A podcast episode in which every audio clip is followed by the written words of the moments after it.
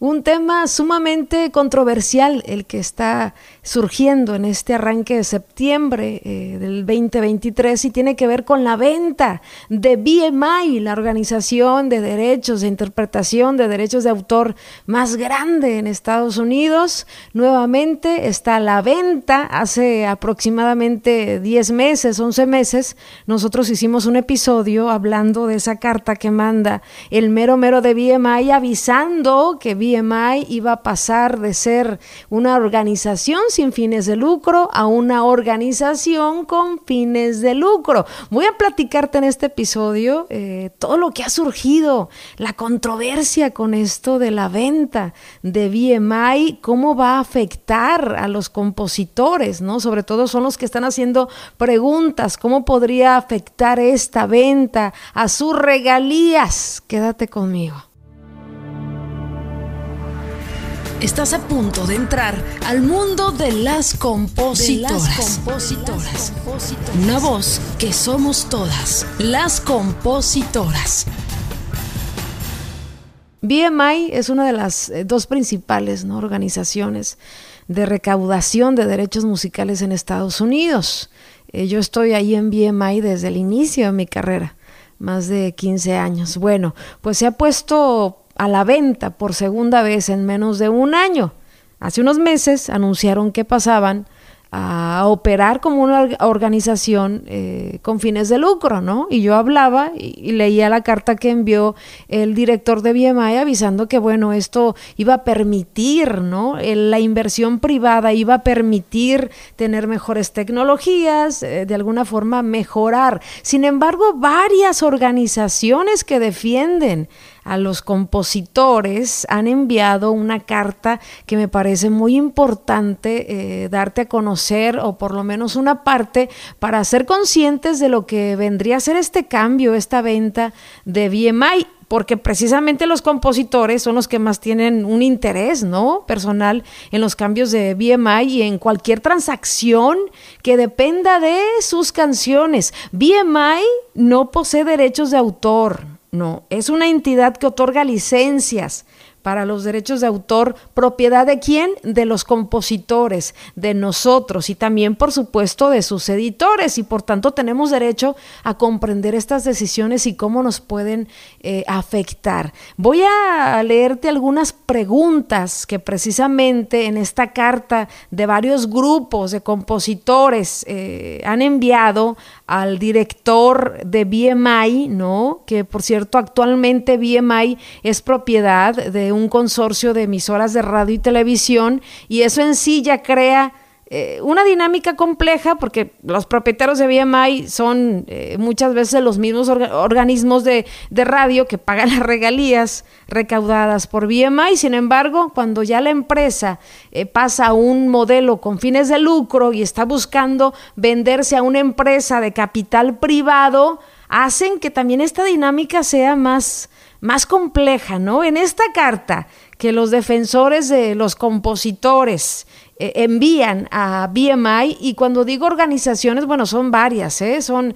eh, la Organización de Compositores Americanos, por acá hay una coalición de, de compositores estoy leyendo todas las organizaciones. Bueno, no quiero clavarme en quién envía la carta, sino en lo que dice, para no hacer un episodio larguísimo. Bueno, en esta carta eh, que envían a BMI, primeramente le preguntan a BMI, si BMI se vende, ¿recibirán los escritores o compositores parte de las ganancias de la venta? Ojo ahí.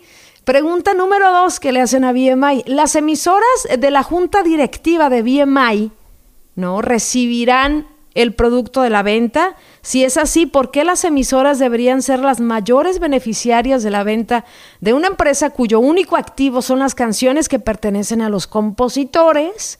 La carta continúa preguntándole, si las emisoras se benefician de la venta de BMI, ¿no reciben esencialmente un reembolso sobre las tarifas de licencia que ya pagaron? En otras palabras, ¿podrían tocar canciones gratis? Lo que más preocupa eh, leyendo en general esta carta, ¿no? Y el punto importante aquí de los que defienden eh, a los compositores, eh, de aquellos que nos defienden, la preocupación viene en que si el aumento de la ganancia para un propietario de capital privado, es decir, para el que va a comprar BMI, puede provenir, ¿no?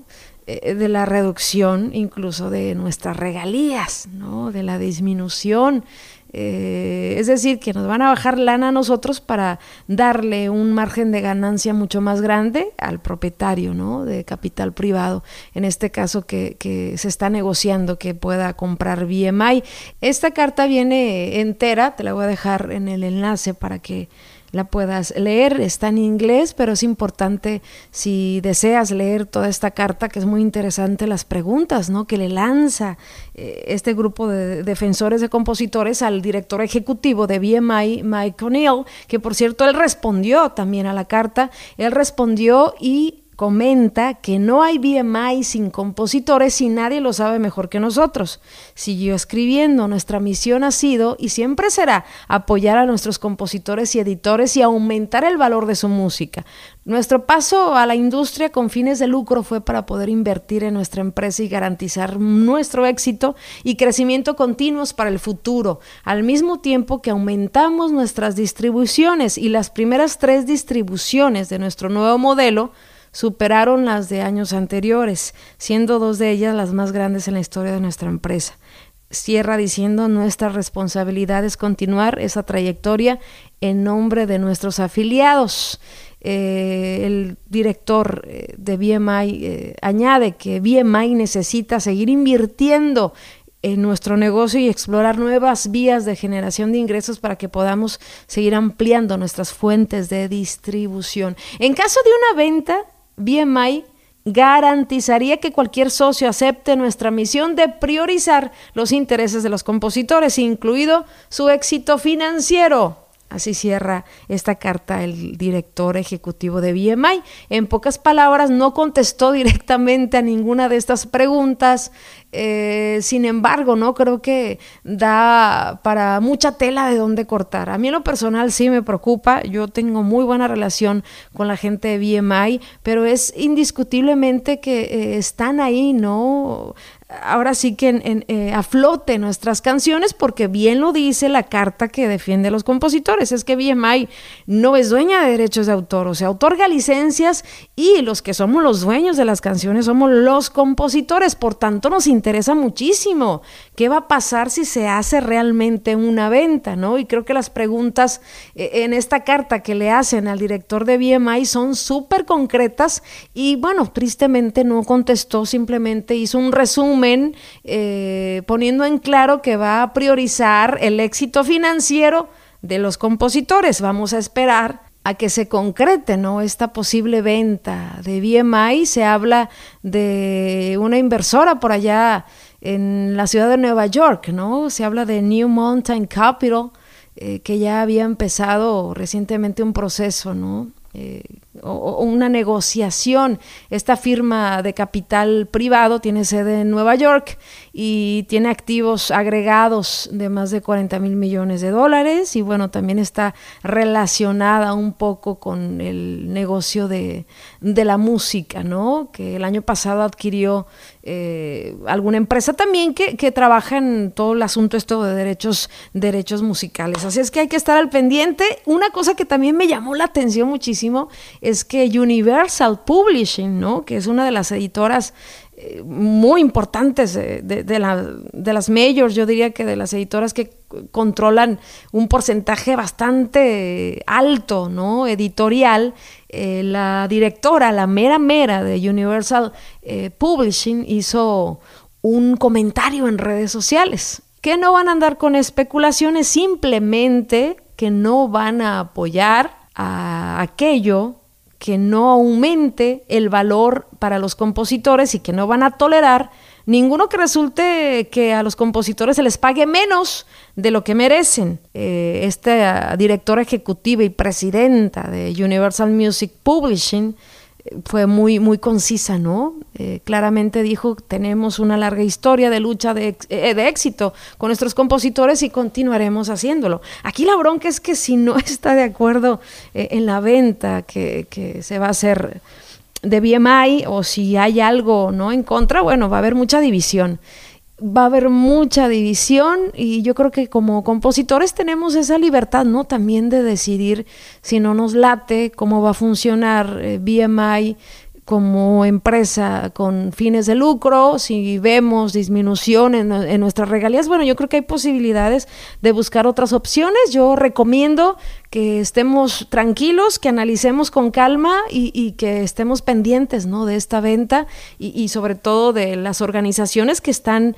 alzando la voz por nosotros, que es muy importante que se cuestionen y que le hagan saber a BMI que hay una preocupación eh, muy importante de compositores porque obviamente están en juego nuestras canciones, nuestras obras. Bueno, te dejo un abrazo, espero este capítulo te haya servido y nos mantendremos al tanto de esta noticia que ha causado tanto revuelo dentro de la industria, eh, tantos comentarios, tanto positivos y también negativos, así es que vamos a estar al pendiente. Te quiero mucho y nos escuchamos el próximo jueves. Si te gusta nuestro contenido, déjanos cinco estrellas.